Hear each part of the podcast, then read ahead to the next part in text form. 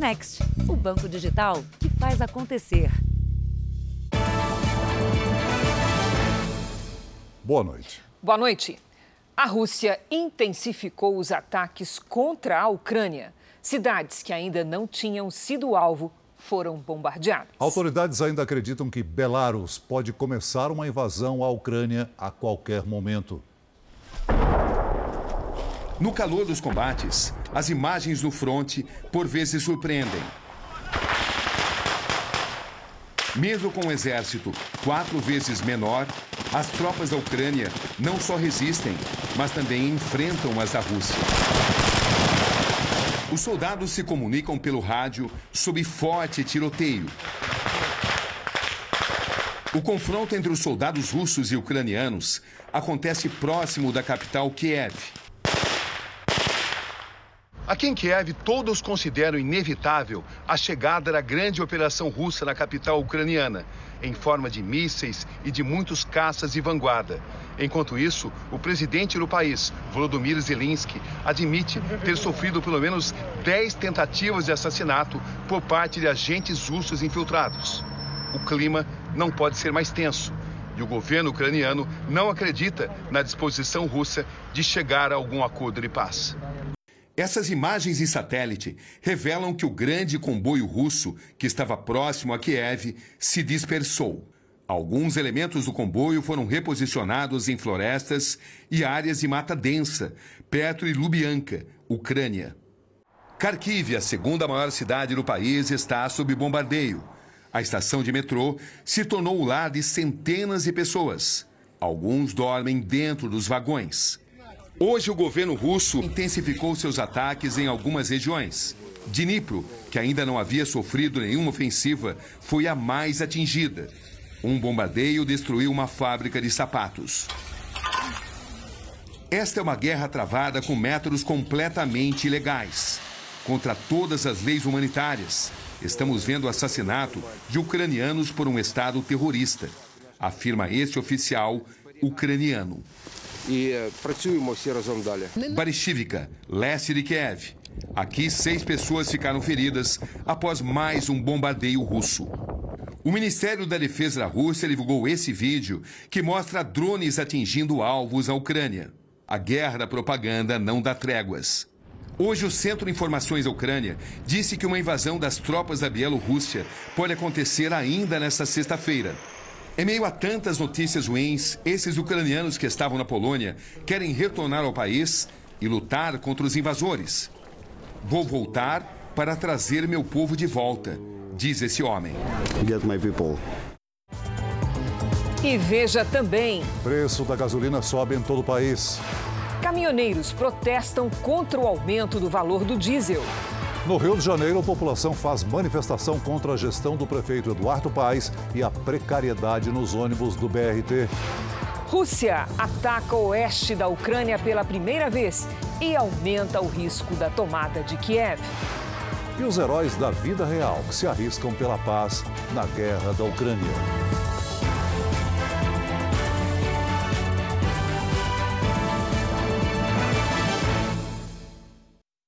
Oferecimento: Bradesco. Dinheiro na conta em três cliques pelo app.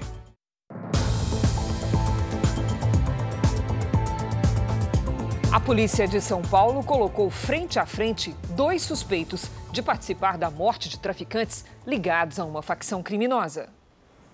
O empresário Antônio Vinícius Gritzbach foi o primeiro a chegar. Na sequência, com o rosto escondido, os policiais trouxeram Robson Granger Moura, conhecido como Mole, os dois foram ouvidos novamente no inquérito que apura a morte dos traficantes Anselmo Santa Fausta e Antônio Corona em dezembro do ano passado. Para a investigação, Anselmo dominava o tráfico de drogas na rota Bolívia-Europa. Ele e outros membros do PCC teriam investido cerca de 2 bilhões de reais em moedas virtuais com Vinícius. Como Anselmo teve prejuízo no investimento, passou a ameaçar Vinícius. A polícia apura se Vinícius teria mandado matar Anselmo. Hoje, Robson Mole e Vinícius foram colocados frente a frente numa sala com os advogados e o delegado responsável pelo caso. A polícia queria esclarecer as contradições entre os depoimentos prestados por eles anteriormente. Na semana passada, Mole havia acusado Vinícius de ser o mandante dos assassinatos. Os dois foram ouvidos durante três horas. Robinson foi questionado pela defesa de Vinícius sobre as declarações que ele deu formalmente aos policiais. Na resposta, Robinson retirou a acusação e disse não ter provas que liguem Vinícius ao duplo homicídio. Ele disse que era com base em fofocas e que pela imprensa tinha divulgado. Ou seja, não existe nenhuma prova, nenhum elemento que convença ninguém de que o Vinícius tenha concorrido para a morte de Anselmo e de, e de Antônio. Robinson saiu da delegacia mais uma vez tampando o rosto. Você falou o quê? Falei a verdade. O que é a verdade? Qual que é a verdade? Segundo a polícia, foi ele quem apresentou Vinícius a Anselmo. De acordo com a investigação, o empresário atuava na lavagem de dinheiro para o traficante. Eu estou aqui para provar bem vocês. Prestando as declarações necessárias. A inflação do mês passado foi a maior para fevereiro dos últimos sete anos. E esse aumento nem levou em consideração os reajustes dos combustíveis, que devem pressionar os preços agora em março. Em todo o Brasil, os consumidores correram atrás de postos que ainda estão com o preço antigo. Na fila para tentar economizar. Muitos motoristas ainda procuravam hoje por postos que não tivessem reajustado os preços. A Marília deu sorte. Ele está 6,79, eu dei uma parada. Nem todo mundo conseguiu. Todos, todos têm aumento. Todos. Um absurdo, cara. O que eu coloco combustível é, não, não, não compensa o trabalho que eu faço. O tanque cheio já deixa o bolso mais vazio. Nesse carro aqui, uns 300 reais. Fim do mês é uma paulada, né? Dessa transportadora no ABC Paulista saem todos os dias 100 caminhões novos de tanque cheio. Eles são levados às concessionárias do Brasil e de outros países na América do Sul. São 150 mil litros de diesel só para começar a viagem. No dia a dia da transportadora, o que mais pesa é o preço do óleo diesel. O gasto para abastecer os caminhões já chegava a cerca de 40% do custo total de operação. A cada novo aumento do combustível, a empresa precisa refazer as contas para ajustar o que cobra dos clientes. Nós temos que fazer o repasse sim. Não tem como as empresas de transporte segurar um custo desse. O reajuste vai estar na casa de 10 a 12% imediatamente para os clientes. A alta anunciada ontem terá um impacto sobre a inflação, que já está alta. No mês passado, antes do aumento dos combustíveis, ela passou de 1%. A maior taxa para o mês de fevereiro desde 2015. Subiu principalmente por causa dos reajustes nas mensalidades escolares e nos preços dos alimentos e bebidas. Agora, com os combustíveis mais caros, os economistas já estão refazendo as previsões para este ano a expectativa para a inflação do ano eh, todo de 2022. Então, deve passar de 5,5% para 6,1% eh, a, a, a, previsão de inflação, só devido a esse, esse aumento aí da gasolina de ontem. E mais inflação preocupa quem já está no sufoco. O salário hoje a gente não, não comporta os gastos, a inflação que está tá tendo no país. É, vai cair no bolso de todo mundo, não tem o que fazer, infelizmente. E o aumento do diesel levou centenas de caminhoneiros a fechar uma das principais rodovias da Bahia. No estado, o combustível tem um dos preços mais altos do país. Caminhões formaram filas gigantescas dos dois lados da BR-116, rodovia que dá acesso à cidade de Feira de Santana, que fica a 100 quilômetros da capital, Salvador. Só uma faixa ficou liberada nos dois sentidos para a passagem de carros pequenos. Caminhoneiros que tentavam passar eram hostilizados pelos manifestantes. Houve até confusão com a Polícia Rodoviária Federal. Vocês lá também olha impedindo o direito de ir e vir. Sim, mas não sabe. Eu falei com ele, amigão, tá todo mundo no mesmo barco. É. Tu vai sair daqui, deixar todo mundo aqui? Eu falei assim, isso é coagir? Aqui estão caminhoneiros de várias partes do Brasil. Eles dizem que não estão ligados a sindicatos. Muitos ficaram sabendo da manifestação na hora e também decidiram parar. Os manifestantes alegam que não há como pagar para abastecer os caminhões com os valores cobrados pelo óleo diesel na Bahia. Agora está 7,30 aqui na Bahia. Na Bahia está 7,30. Nos outros estados está tá, tá 5,20, 5,60, porque na Bahia é 7,30. Por quê? Agora como é que eu vou carregar uma carga aqui de 10 mil reais e gastar 7 mil de óleo? Em vez de você ganhar, você paga para trabalhar. Aí você tira o frete, aí você tira o diesel, tira pedágio, aí não sobra nada, né? Os motoristas reclamam que os valores dos combustíveis na Bahia estão mais altos do que em outros estados, desde que a refinaria de Mataripe, antiga Landulfo Alves, que abastece o estado, foi privatizada. A empresa diz que segue o mercado internacional e que a guerra na Ucrânia fez o preço do barril do petróleo disparar. Eu mesmo estou desempregado por conta do caminhão porque não tem condição de rodar. Seu Francisco diz que ganha R$ 5.700 pelo frete e está gastando quase R$ 5.600 só com combustível. Nós somos pai de família, nós estamos aqui reivindicando por nossos direitos. Não estamos aqui fazendo baderna, nada disso. No final da tarde, a Polícia Rodoviária Federal ainda tentava convencer os caminhoneiros a sair da rodovia. E agora à noite, os motoristas decidiram encerrar o protesto e a pista, aos poucos, está sendo liberada. Ainda nesta edição, outras informações sobre a alta no preço dos combustíveis. No Rio de Janeiro, a população protesta contra as más condições no sistema de ônibus de trânsito rápido, o BRT. Os passageiros reclamam de superlotação, ônibus sucateados, estações vandalizadas e irregularidade nos horários. Problemas sérios que a gestão do prefeito Eduardo Paes não consegue resolver. O sistema de transporte já foi alvo de denúncias de corrupção e um ex-secretário de Paz chegou a ser condenado por receber propina.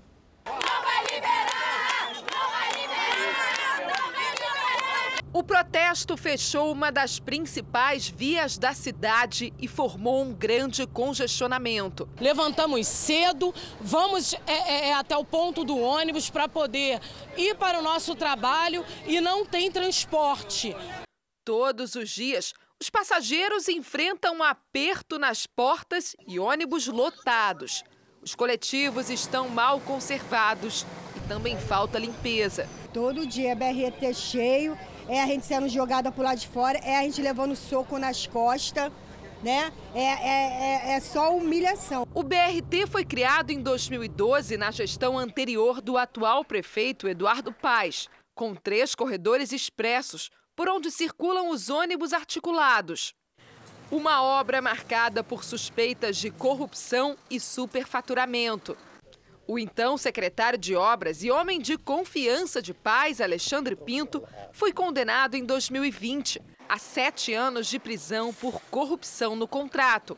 Ele admitiu ter recebido propina de uma das empresas que participaram da construção. Dois dos corredores de ônibus, chamados de Transbrasil e Transcarioca, custaram 2 bilhões e 200 milhões de reais aos cofres públicos. Segundo o Tribunal de Contas do município, a propina envolvida pode ser de 5 milhões de reais. Dez anos depois da inauguração, o sucateamento do sistema é visível. Estações foram destruídas e abandonadas. Ônibus quebram diariamente e são retirados das ruas para manutenção. A gente vem à noite, vem de tarde, as pessoas penduradas na porta, a gente só falta ser jogada para fora do ônibus. Se cair, se machucar, não tem ninguém para poder ressarcir a gente. Especialistas defendem que uma nova gestão e investimentos na qualidade do serviço, como ônibus novos e reparos na via, podem ajudar a minimizar o problema mas estão longe de ser uma solução definitiva. O BRT é um sistema de transporte considerado de média capacidade, o que não é suficiente para a demanda dessa região da cidade. Na prática, vai ser preciso começar do zero para atender às necessidades de transporte da população. A solução ideal mesmo seria acabar com tudo e construir uma linha de metrô. Mas isso, num curto ou médio prazo, é praticamente impossível por questões é, orçamentárias. Né? Talvez num longuíssimo prazo isso venha, isso venha a acontecer. O economista Rodrigo Betlin, que fez parte da equipe de Eduardo Paes, hoje critica a falta de gestão na atual administração. Olha, os problemas do BRT começam ainda no primeiro mandato do prefeito Eduardo Paes, em 2010, quando é feita a licitação e escolhidos os atuais operadores, esses que ele hoje encampa e reclama, bem como as obras que foram feitas pressas, obras de péssima qualidade. Fica até difícil hoje chamar o BRT de um transporte público. Depois que assumiu novamente a prefeitura em 2021, Eduardo Paz determinou uma intervenção e criou uma empresa para gerenciar o BRT. Mas nada mudou. Em fevereiro, houve greve de motoristas e o sistema chegou a parar. Para quem não tem alternativa, o jeito é esperar por dias melhores. É botar mais ônibus e melhorias para gente. Promessa a gente tem muita. Melhora uns dois dias, depois volta tudo a mesma coisa. A Prefeitura do Rio de Janeiro informou que na próxima quarta-feira vai realizar a primeira licitação para a compra de 307 ônibus para renovar a frota do BRT. Os veículos chegarão em outubro. Outros 250 veículos serão entregues até 2023. A empresa que administra o BRT diz que está reforçando a equipe de manutenção dos ônibus. Já a defesa do ex-secretário de Obras do Rio, Alexandre Pinto, não retornou o nosso contato. Voltamos a falar da guerra na Ucrânia. 564 civis morreram no país, segundo dados das Nações Unidas. E os danos causados pela invasão russa provocaram até agora uma perda de mais de 600 bilhões de reais para a economia ucraniana. 75% das empresas que ficavam nas regiões do conflito encerraram as atividades, segundo o Ministério da Economia da Ucrânia. De acordo com a Companhia de Energia Ucraniana, o número de pessoas sem luz em todo o país chega a 1 milhão. 200 mil estão sem abastecimento de gás e isso prejudica o aquecimento em meio a temperaturas negativas. A Rússia deixa clara a estratégia de ampliar os ataques para diferentes regiões da Ucrânia. Segundo as autoridades locais, o objetivo seria mostrar aos ucranianos que não existe lugar seguro. E isso pode forçar ainda mais pessoas a cruzarem as fronteiras. A Polônia, que fica a oeste da Ucrânia, é a principal porta de saída. Ina, de 55 anos, conta que viajou 24 horas para chegar à fronteira e que a cidade dela, Dnipro, foi fortemente bombardeada. Em uma videoconferência, o presidente da Ucrânia agradeceu ao parlamento polonês por receber os ucranianos e disse que a Polônia e a Ucrânia têm a missão histórica de atuar como líderes para tirar a Europa deste abismo. Mais cedo, nas ruas de Kiev, a capital ucraniana, Zelensky disse que o país está a caminho da vitória, mas que é preciso tempo e paciência para chegar lá.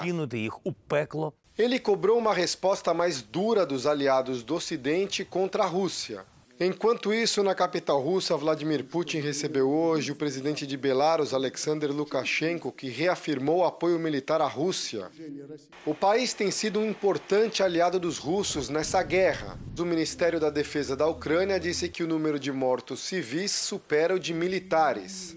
De acordo com a ONU, 564 civis morreram e 957 ficaram feridos desde o começo da guerra.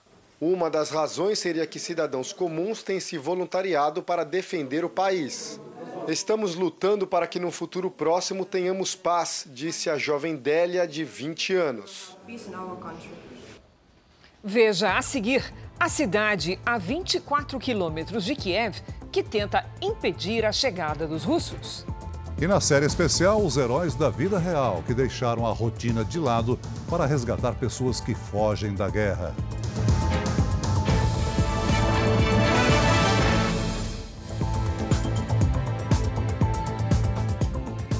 Governo federal lançou hoje o Plano Nacional de Fertilizantes. A ideia é tentar reduzir a dependência do Brasil do mercado internacional para comprar o produto, principalmente da Rússia.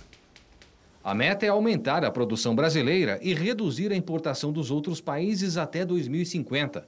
Entre os gigantes do agronegócio, o Brasil é o único sem autonomia na fabricação de fertilizantes. Importamos 90% de nossos fertilizantes nitrogenados mas já temos empresas produzindo no Brasil e que podem certamente expandir a sua produção. Em 2021, a Rússia foi responsável por fornecer quase um quarto de todo o fertilizante usado no Brasil. A China respondeu por 14%, o Marrocos por 11% e o Canadá por quase 10%. De janeiro a fevereiro deste ano, a Rússia ainda seguia como o maior fornecedor do Brasil, com 24%. O Canadá passou à segunda posição, com 12%, e a China representou 11% de nossas compras de fertilizantes. A ministra Tereza Cristina viaja amanhã ao Canadá.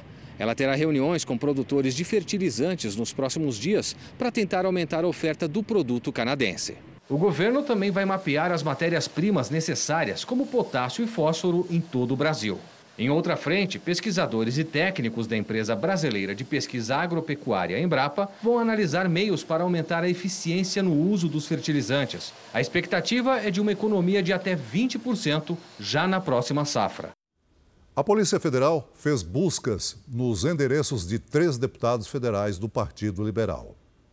Os alvos foram Josimar Maranhãozinho e Pastor Gil do Maranhão e Bosco Costa de Sergipe. Eles são investigados por suposta participação num esquema de desvio de verbas parlamentares. O Supremo Tribunal Federal autorizou a operação. O PL informou que não vai se manifestar. O deputado Josimar Maranhãozinho diz que está colaborando com as investigações. O deputado Pastor Gil afirma que jamais participou de nada que ferisse a legislação. O deputado Bosco Costa não respondeu ao nosso contato. Veja a seguir: nossos repórteres mostram a história de crianças abandonadas na Ucrânia. E na série especial, a carioca Ana Paula, que mora na Polônia há 15 anos e acolhe refugiados de guerra.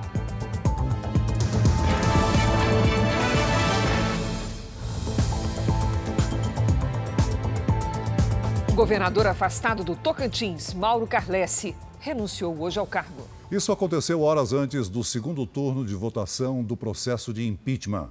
Carlesse é suspeito de atos de corrupção. No pedido de renúncia, ele se disse inocente e que tomou a decisão para apresentar de forma tranquila sua defesa junto ao Poder Judiciário. As acusações que levaram ao processo de impeachment tomaram como base a decisão do Superior Tribunal de Justiça, que afastou o governador do cargo em outubro do ano passado. As investigações são da Polícia Federal e apontam a suposta participação de Carlesse num esquema de recebimento de propinas e de interferência política na Polícia Civil. Apenas nos primeiros três meses do ano foram apreendidas 4 toneladas de drogas em São Paulo. Esse número é igual à metade do volume descoberto em todo o ano passado. E a polícia também precisa lidar com os lugares que os traficantes escolhem para esconder os entorpecentes. Dois homens flagrados no centro da capital paulista parecem procurar algo em uma poça d'água. Eles estão em busca da droga que esconderam. Deixar droga em locais inusitados é uma forma que traficantes encontraram de tentar despistar a polícia. Imagens gravadas pela equipe do Jornal da Record mostram tonéis carregados de entorpecentes. Eles estavam enterrados em Perus, zona oeste de São Paulo, e foram encontrados por guardas civis metropolitanos após uma perseguição policial ontem à tarde. No meio deles havia um caderno onde era anotada a contabilidade do tráfico. R$ 4.900 de droga. Qualquer lugar pode ser usado pelos traficantes como esconderijo para tentar não chamar a atenção dos policiais. Aqui no DENARC, o Departamento de Prevenção e Repressão ao Narcotráfico, esse espaço reúne objetos usados como disfarce e que foram apreendidos em operações policiais. Tem de tudo. Essa peça de motor de carro, por exemplo, foi fabricada com o único objetivo de esconder cocaína dentro dela. O quadro também foi usado para transportar droga, assim como a sela de cavalo, o sapato, o extintor e a mala de viagem. Eles aproveitam desde vestimentas, brinquedos, é, veículos, é, malas, roupas, até dentro do próprio organismo ou até no organismo de pessoas já falecidas. Isso faz com que é, esse mercado sempre esteja atrás de novos lugares, novos, novos mecanismos para esconder a droga. Dados da Secretaria Estadual de Segurança Pública apontam que entre 2020 e 2021 houve uma queda nas ocorrências envolvendo o tráfico de drogas no estado de São Paulo. O delegado afirma que a redução aconteceu porque o modo de atuação das organizações criminosas foi afetado pela pandemia. Cenário que, segundo ele, deve mudar em 2022. Só nos três primeiros meses desse ano, a quantidade de drogas apreendidas pelo DENARC já representa metade do volume apreendido em todo o ano passado. O Jornal da Record faz uma pausa de 30 segundos. E na volta, você vai ver que um padre investigado por pedofilia foi demitido pela Igreja Católica depois de quatro anos. Um taxista foi preso hoje no Rio de Janeiro acusado de transportar e vender armas para traficantes da cidade. Para escapar da fiscalização, ele usava um fundo falso nos bancos do carro. O taxista fazia ponto no aeroporto Santos Dumont, na zona sul do Rio. Mas para a polícia, o carro era apenas um disfarce. Nos vídeos, ele aparece transportando fuzis no banco da frente e demonstra não ter medo de ser descoberto. Olha a firma aí, bota a cara pra tu ver, pô. Bruno Amaral Guedes foi preso hoje de manhã em casa, em Bangu, na zona oeste do Rio. Ele é acusado de trazer armas de São Paulo e do Paraguai para vender para traficantes de drogas do Rio de Janeiro. As armas ficavam escondidas em um fundo falso nos bancos do carro. O transporte tinha uma logística sofisticada. Tinha um cuidado muito especial devido à fiscalização nas estradas, né? Ele colocava batedores, é, algumas rotas que demorariam apenas 24 horas para chegar até o Rio de Janeiro, é, ele fazia até mesmo cinco dias. Exatamente parando, verificando, tomando cuidado é, para tentar elidir a fiscalização. O falso taxista já vinha sendo monitorado havia dois meses. As investigações apontam que ele fornecia armas e munições para pelo menos duas das principais facções criminosas do estado. O carregamento trazido por Bruno era disputado entre os traficantes, que queriam ser clientes exclusivos. Nesse áudio, ele avisa que a mercadoria já estava vendida. Vai chegar 70 caixas de 62 e 50 de 556. Mas já tem tudo dono já. Só se, se der ruim, se alguém desistir, se acontecer alguma coisa de errado. Segundo a polícia, Bruno vendia toda semana pelo menos dois fuzis e 100 caixas de munições. Ele gostava de ostentar o dinheiro que ganhava com o crime. Botar na rua tudo. 20%, só fazer o contato com o pai. Um padre acusado de pedofilia foi demitido hoje pelo Vaticano quatro anos após as primeiras denúncias. O religioso católico atuava no interior paulista e teria sido acobertado por superiores durante anos. Em Americana, cidade do interior paulista, onde o padre acusado de pedofilia atuou, a demissão foi bem recebida. Tá certo, tá certo. Que eu acho errado, né, o que ele fez. Esse tipo de coisa não é admissível. A decisão do Vaticano foi confirmada pela Cúria Metropolitana de Limeira. No documento emitido hoje, o padre Pedro Leandro Ricardo recebe a pena de demissão. Não poderá mais exercer, válida e licitamente, o ministério sacerdotal. Até a tarde de hoje, o nome e a foto do religioso ainda eram encontrados no site da Diocese de Limeira. Padre Leandro, como era conhecido, estava afastado da igreja desde 2019, quando foram abertos inquéritos contra ele. Quatro ex-coroins vieram a público denunciando o sacerdote por atentado violento ao pudor. Ele também foi denunciado por desvio de dinheiro. Os processos ainda aguardam um desfecho e correm sob segredo de justiça. O ativista Giulio Ferrari questiona a demora do Vaticano em demitir o padre Leandro. Depois de todas essas denúncias, o Vaticano para de pagá-lo. Então é uma pequena vitória, mas também é um alerta. Por que, que demorou tanto assim para o Vaticano tirar a batina do padre Ricardo? Se fosse, é, é, se fosse funcionário de qualquer outra empresa, a empresa demitiria na hora. Não esperaria quatro anos depois, quando a sentença já está saindo, para demitir o cara. Segundo as investigações, a conduta do padre Leandro poderia ter sido acobertada pelo então bispo da Diocese de Limeira, Dom Wilson Dias de Oliveira, que renunciou ao cargo em 2019. Ele é investigado por apropriação indébita de recursos da igreja e desvio de dinheiro. O padre Leandro falou com a nossa reportagem por telefone. Ele diz que é inocente, que já enviou documentos ao Vaticano e que é perseguido pela Diocese de Limeira. Já o advogado de Dom Wilson diz que ele continua bispo e renunciou ao cargo na Diocese e que não há provas de que ele teria cometido qualquer crime. E na Espanha, a Igreja Católica reconheceu a existência de centenas de casos de abuso sexual de menores. A notícia chega um dia depois de o Congresso espanhol aprovar a criação de uma comissão para investigar esses crimes. Pelo menos 300 casos aconteceram ao longo de um período de 30 anos. Muitos dos religiosos responsáveis pelos abusos já estão mortos, mas isso não impedirá a investigação das circunstâncias em que os casos ocorreram. A sexta-feira foi de alívio nas temperaturas no Rio Grande do Sul e em São Paulo. Depois de 19 dias seguidos com os termômetros acima dos 30 graus, a máxima na capital paulista foi de 28. Será que tem virada no tempo nesse fim de semana? Provável que sim, hein? Vamos saber com a Lidiane Sayuri. Já virou o tempo, Lid? Exatamente, Cris. Boa noite para você, noite. Celso, para quem nos acompanha. Olha, mais cedo, um temporal atingiu a capital de Mato Grosso do Sul. Em pouco mais de uma hora, caiu metade da chuva esperada para o mês inteiro em Campo Grande. A água alagou ruas e invadiu o estacionamento de uma academia. Felizmente, ninguém ficou ferido. Temos neste momento uma frente fria que avança pelo mar pertinho da costa do país.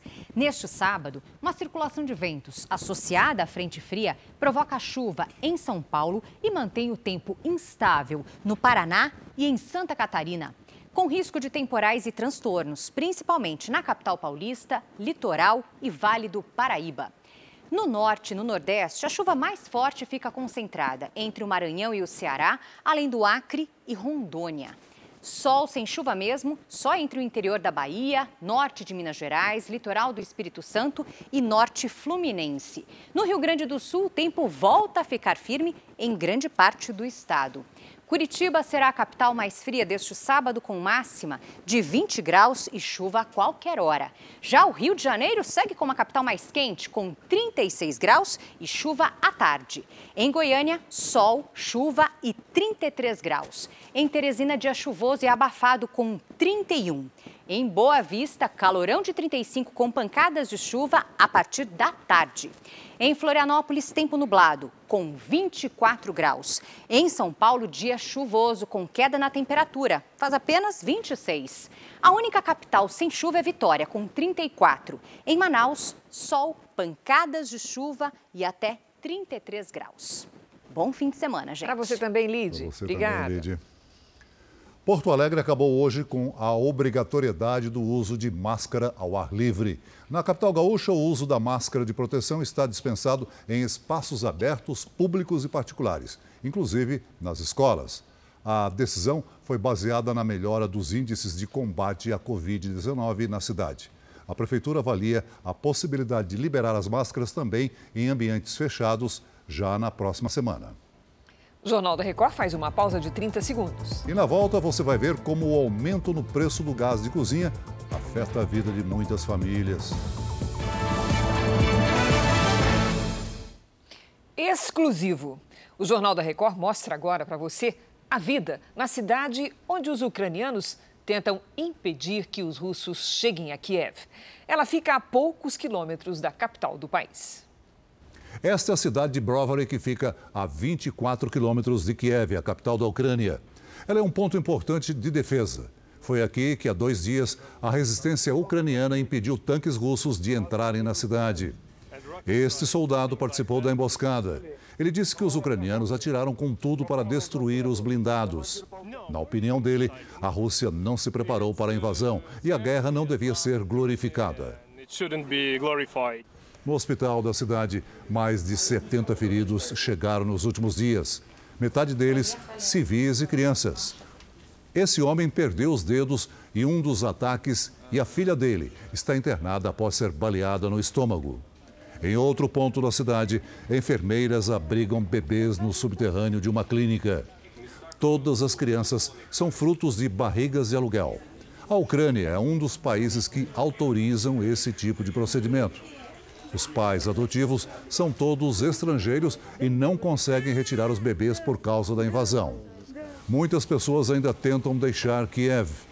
Essa fila de carros é para passar num posto de controle, que funciona numa das duas pontes que estão abertas na saída da cidade. Mesmo com os soldados russos por perto, alguns cidadãos ainda deixam a capital apenas para trabalhar. O Conselho de Segurança da ONU fez uma reunião de emergência a pedido da Rússia. O governo Putin apresentou denúncia contra a Ucrânia por produção de armas químicas. Moscou acusa a Ucrânia de armazenar arsenal químico com o apoio do governo americano. Durante a sessão, autoridades russas afirmaram possuir documentos que comprovam a existência de 30 laboratórios em território ucraniano. Os Estados Unidos negam as acusações e dizem que a Rússia usa o discurso como estratégia para justificar um possível ataque com arma química contra o país vizinho. Os Estados Unidos impuseram hoje novas sanções comerciais à Rússia. O presidente Biden retirou do país o status comercial de nação mais favorecida. Na prática, isso pode provocar o aumento de tarifas para produtos russos, representando uma barreira comercial significativa. Também fica proibida a importação de vodka e de diamantes.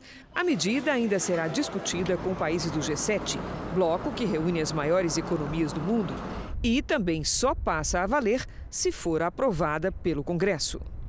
2 milhões e meio de pessoas já deixaram a Ucrânia desde o início da guerra, mas pouquíssimos refugiados foram para o Reino Unido, país que tem sofrido críticas pela demora em ajudar. Em resposta, o governo britânico anunciou um novo formato para refugiados vindos da Ucrânia solicitarem vistos. O governo britânico concedeu até o momento cerca de mil vistos para refugiados, bem abaixo dos 100 mil imigrantes estimados pelo país. Para acelerar o processo, a partir de terça-feira, todo ucraniano com família no Reino Unido poderá requisitar o visto de forma online. Até lá, a solicitação acontece de forma presencial em centros espalhados pela Europa. Já a população se junta para ajudar por conta própria. Sofia é uma das voluntárias. Ela se diz emocionada com a empatia do povo britânico. Tem sido muito emocionante. É muito gratificante ver como as pessoas estão realmente querendo contribuir. Os britânicos estão ajudando com doações e montaram postos de coleta como esse, que funciona dentro de um restaurante de comida ucraniana em Londres. Os moradores também terão permissão do governo para receber em casa refugiados e se responsabilizar por aqueles que não têm familiares por aqui. Os detalhes desse novo plano devem ser apresentados na segunda-feira.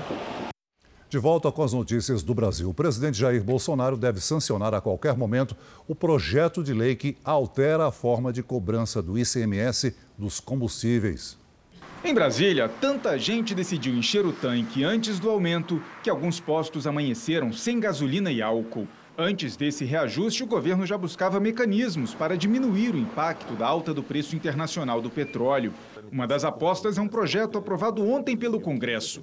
O ICMS, que é um tributo estadual, vai ser cobrado só uma vez sobre os combustíveis e a alíquota vai ser a mesma em todo o país. A aprovação foi elogiada por Bolsonaro. Eu lamento apenas a Petrobras não ter esperado um dia a mais para anunciar esse reajuste. No final das contas, o governo entra com aproximadamente 30 centavos, os governadores também com 30 e o contribuinte fica com os outros 30. Os governadores já anunciaram que vão ao Supremo Tribunal Federal contra a mudança no cálculo do ICMS, a principal fonte de arrecadação dos estados, avaliada por eles como inconstitucional. O presidente do Senado destacou que é necessária a colaboração de todos. De certa forma, inaceitável que o preço do combustível esteja nesse patamar e eu invoco aqui a compreensão de todos e a colaboração de todos, do governo federal ao governo dos estados, passando sobretudo pela Petrobras. Internamente, a resposta dada à crise com a aprovação do Congresso ainda não parece suficiente para a ala política do governo, que defende subsídios para reduzir o valor do óleo diesel e afastar a ameaça de paralisação dos caminhões caminhoneiros. A ideia é criticada pela equipe econômica, mas não está descartada. Amenizamos o primeiro impacto, o primeiro choque. Exatamente como na pandemia, veio o primeiro choque, nós liberamos recursos, nós vamos modulando a nossa resposta à crise. Se o projeto do ICMS, aprovado pelo Senado, foi analisado rapidamente pela Câmara dos Deputados, a proposta que cria a conta estabilizadora do preço do combustível e o vale combustível para motoristas autônomos de baixa renda deve ter vida mais complicada. Sem acordo, os deputados ainda não têm uma ideia de quando irão votar o projeto. E no estado do Acre, o preço do litro da gasolina passou dos 10 reais.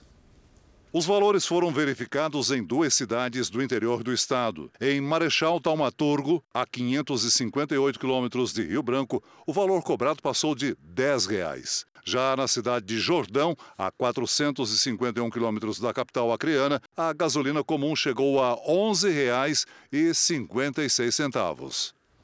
O aumento no preço do gás de cozinha pegou muitas famílias de surpresa e está deixando muita gente sem opção na hora de cozinhar.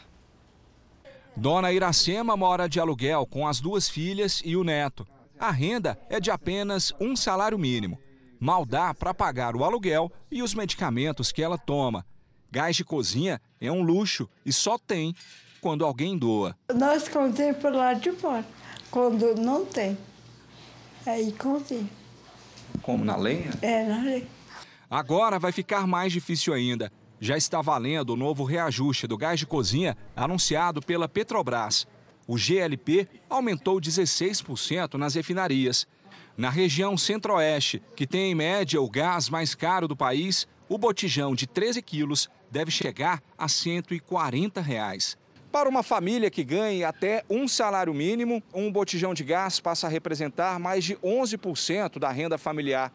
Segundo a Agência Nacional do Petróleo, é a maior proporção em 20 anos. Como é que a gente vai garantir que pessoas, toda a população brasileira, consiga se alimentar diariamente se elas não têm acesso ao gás, fora a questão mesmo de acidentes, né, com outras fontes, seja com lenha, com carvão. Existe um programa federal para ajudar as famílias de baixa renda. O Auxílio Gás paga a cada dois meses o equivalente à metade de um botijão de 13 quilos. As famílias que recebem um benefício são cerca de 5 milhões. Para ter acesso, é preciso estar registrado no CAD único do governo federal ou no Auxílio Brasil. Está em tramitação no Congresso um projeto para dobrar a quantidade de pessoas atendidas. Vitória espera que a família dela seja incluída no programa. Nós estamos se virando do jeito que dá. O Jornal da Record faz mais uma pausa de 30 segundos. E na sequência você vai ver histórias de crianças adotadas que foram deixadas para trás na guerra da Ucrânia. A Justiça de São Paulo acatou o pedido da Defensoria Pública para libertar um vendedor de lanches suspeito de roubar um celular na zona sul da cidade. Pedro Vinícius Moura vai responder ao processo em liberdade. Segundo a família, a polícia perseguia dois assaltantes e prendeu Pedro Vinícius por engano. A família de Pedro Vinícius protesta no mesmo local em que tentou evitar a prisão do jovem. Não foi ele. Não foi ele. A PM prendeu o vendedor de lanches na rua da casa dele. Segundo a família, Pedro foi detido por engano quando a polícia perseguia dois assaltantes em fuga. Os criminosos tinham acabado de levar o celular de um casal em um bairro da Zona Sul de São Paulo. Durante a perseguição, os assaltantes jogaram a mochila, o telefone roubado e a arma calibre 32 no meio da rua. Segundo testemunhas, os dois suspeitos conseguiram fugir entrando aqui neste beco que dá acesso à comunidade. Pedro Vinícius afirma que estava no trajeto de casa para o trabalho e foi preso exatamente no momento em que os policiais procuravam os criminosos. No momento ele estava trabalhando para mim, impossível ele estar, ele estava comigo na minha casa retirando troco e levaram ele, apontaram a arma na nossa cara, foi horrível e ele não tinha feito nada. Meu filho estava saindo do beco e os, um outro menino entrou, não sei, entrou correndo, aí os policiais veio, meu filho saiu e os policiais grudou ele e falou que era ele, que foi ele que era ele, que ele que tinha feito errado. Nós temos as filmagens, a prova que meu irmão é inocente, que a arma e o celular foi achado na via pública. Este vídeo vai ser usado pela defesa de Pedro. Na imagem é possível ver o momento em que os PMs encontram tudo jogado no chão. No boletim de ocorrência, a vítima não reconheceu Pedro Vinícius como um dos assaltantes. Mesmo assim, a polícia pediu a prisão do rapaz, que foi aceita pela justiça. Eu não durmo, eu não como. Eu só penso no meu filho. Eu tô acabada pensando na minha neta. Minha neta só faz, chama papai, papai. E dói muito, dói muito, muito. Meu filho é inocente. De volta ao conflito na Ucrânia, a Rússia vai processar a Meta, dona das redes sociais Facebook e Instagram. O motivo é que a empresa mudou as regras para a publicação de discursos de ódio e permitiu que os usuários defendessem a violência contra russos. O Ministério Público Russo pediu que as plataformas sejam classificadas como organizações extremistas e que o acesso ao Instagram seja bloqueado. O Facebook está suspenso no país desde a semana passada. A Meta, responsável pelas duas redes sociais, afirmou que os textos agressivos não são permitidos fora do contexto da guerra. O número de crianças que tiveram de deixar a Ucrânia por conta da guerra passa de um milhão, segundo dados do Unicef, o Fundo de Emergência Internacional das Nações Unidas para a Infância. Mas nem todas conseguiram fugir. Crianças órfãs que já haviam sido adotadas foram deixadas para trás. A dor de uma nação, o choro de uma mãe a cerimônia hoje em Lviv, em homenagem a três soldados ucranianos mortos, simboliza o luto de centenas de famílias em todo o país. A guerra destrói famílias e acaba com os sonhos de infância e juventude. Vou conversar agora com cinco meninas órfãs que deixaram a região de Bucha, nos arredores de Kiev, uma das mais atingidas pelos russos. Elas têm entre 13 e 17 anos, viviam com famílias adotivas e algumas delas foram abandonadas por essas famílias que fugiram para o exterior e as deixaram para trás. Por tudo isso, claro, elas estão muito traumatizadas a gente vai ter muito cuidado para conversar com elas. Como é difícil para vocês chegar até aqui nesse momento? Passamos dias em abrigo sob intensos bombardeios, diz uma das garotas. Elas foram trazidas para esse centro de acolhimento em Lviv por uma professora. Uma delas tem o sonho de reencontrar os pais adotivos e sequer sabe que foi abandonada. As outras não encontraram forças para se expressar. O centro recebe pedidos de adoção dos órfãos vindos de estrangeiros, mas as leis da Ucrânia são rígidas e, nesse momento, os órgãos responsáveis não estão funcionando. A assistente social Marta diz não saber qual será o futuro das garotas, mas os funcionários têm tentado deixar o emocional de lado para oferecer a melhor ajuda a elas. Chocante, né? Uma guerra traz desesperança por causa da violência e, ao mesmo tempo, desperta a solidariedade a milhões de inocentes. São muitas histórias de atos que podem parecer simples, mas diante do sofrimento se tornam heróicos.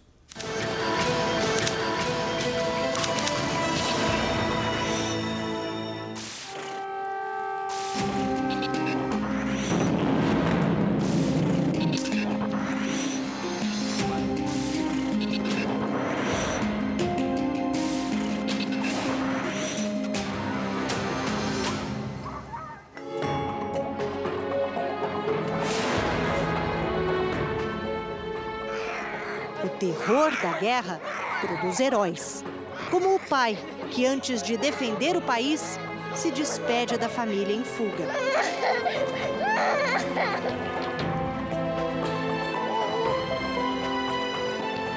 Muitos que permanecem na Ucrânia se tornam heróis sem pegarem armas. É o caso do neurocirurgião Pablo Plavisky, que ainda faz cirurgias complexas em crianças no subsolo de um hospital pediátrico em Kiev. Ou dos donos de uma escola de inglês em Lviv, que transformaram as salas de aula em abrigo para refugiados. Não são os clássicos heróis de guerra, nem dos quadrinhos, do cinema. São heróis sem capa ou superpoderes que usam seus talentos para ajudar outras pessoas. A paulistana Clara Magalhães, logo nos primeiros dias de conflito, alugou um carro na Alemanha e saiu para resgatar conterrâneos. Já um outro brasileiro, Matheus, ajudou a mobilizar os moradores da cidade onde mora, perto de Frankfurt, na Alemanha. Imagens né, de famílias sendo dilaceradas e, e, isso acaba tocando muito, é um é tiro no coração né, de cada um. Né? E acaba também despertando para falar, ok, beleza, o que, que eu posso fazer, né? Eles fizeram uma campanha para recolher doações. A ideia era juntar uma van para levar suprimentos à Ucrânia. Mas o resultado surpreendeu Matheus. Em dois, três dias, teve um boom enorme e, e, no final das contas nós conseguimos juntar, ou todo mundo conseguiu juntar suplementos para 17 vans e 3 caminhões. Outras pessoas ajudam com moradia. A Ana Paula é uma brasileira de Nova Iguaçu, na Baixada Fluminense, que há 15 anos vive na Polônia. Há 10 na cidade de Piacetino, que fica na região metropolitana de Varsóvia, que é a capital polonesa. Há duas semanas, ela tem acolhido mulheres e crianças ucranianas. Como é que você começou a ajudar essas famílias? Por um pedido de socorro e providenciamos colchões, né, é, roupas de cama e, e acolhemos essas duas famílias. Nas duas últimas semanas, ela já conseguiu moradia para cinco famílias. Elas vieram quase sem nada, com a roupa do corpo, a bolsa, assim, muito desesperadas, assustadas, as crianças também. Ana Paula fez uma campanha e conseguiu roupas e comida para as famílias. Mas a quantidade de doações foi enorme, inclusive do Brasil. E ela vai enviar o excedente para a Ucrânia. Na Polônia, Ana Paula quer continuar a dar suporte a essas mulheres. E o nosso objetivo hoje é ajudar essas mulheres a recomeçarem as suas vidas. Por exemplo, levar, é, matricular as crianças na escola, procurar um emprego para elas, porque todas elas têm profissões e largaram as suas profissões para né, fugirem do seu país, dar um local para morar. Heróis, é, eu não, não, não me considero como herói, mas eu me considero como uma engrenagem dessa máquina grande que a gente juntou tão rápido aqui para poder ajudar as pessoas. E esse movimento de, de generosidade, de união, que de um dia para o outro surgiu e juntou tantas nacionalidades, tanta gente junta querendo ajudar, isso tem um, um valor e um sentimento muito, muito especial para cada um que participou. Né? Orgulho desses brasileiros. E você, que sempre acompanha as séries especiais aqui no JR, também pode participar? Envie por meio das nossas redes sociais uma sugestão de assunto e marque a gente com a hashtag você no JR. O Jornal da Record de hoje termina aqui. Novas informações da guerra na Ucrânia na edição da meia-noite e meia do Jornal da Record e também no Fala Brasil. Fique agora com a Bíblia. Episódio de hoje: a circuncisão. Boa noite e ótimo final de semana para você. Boa noite.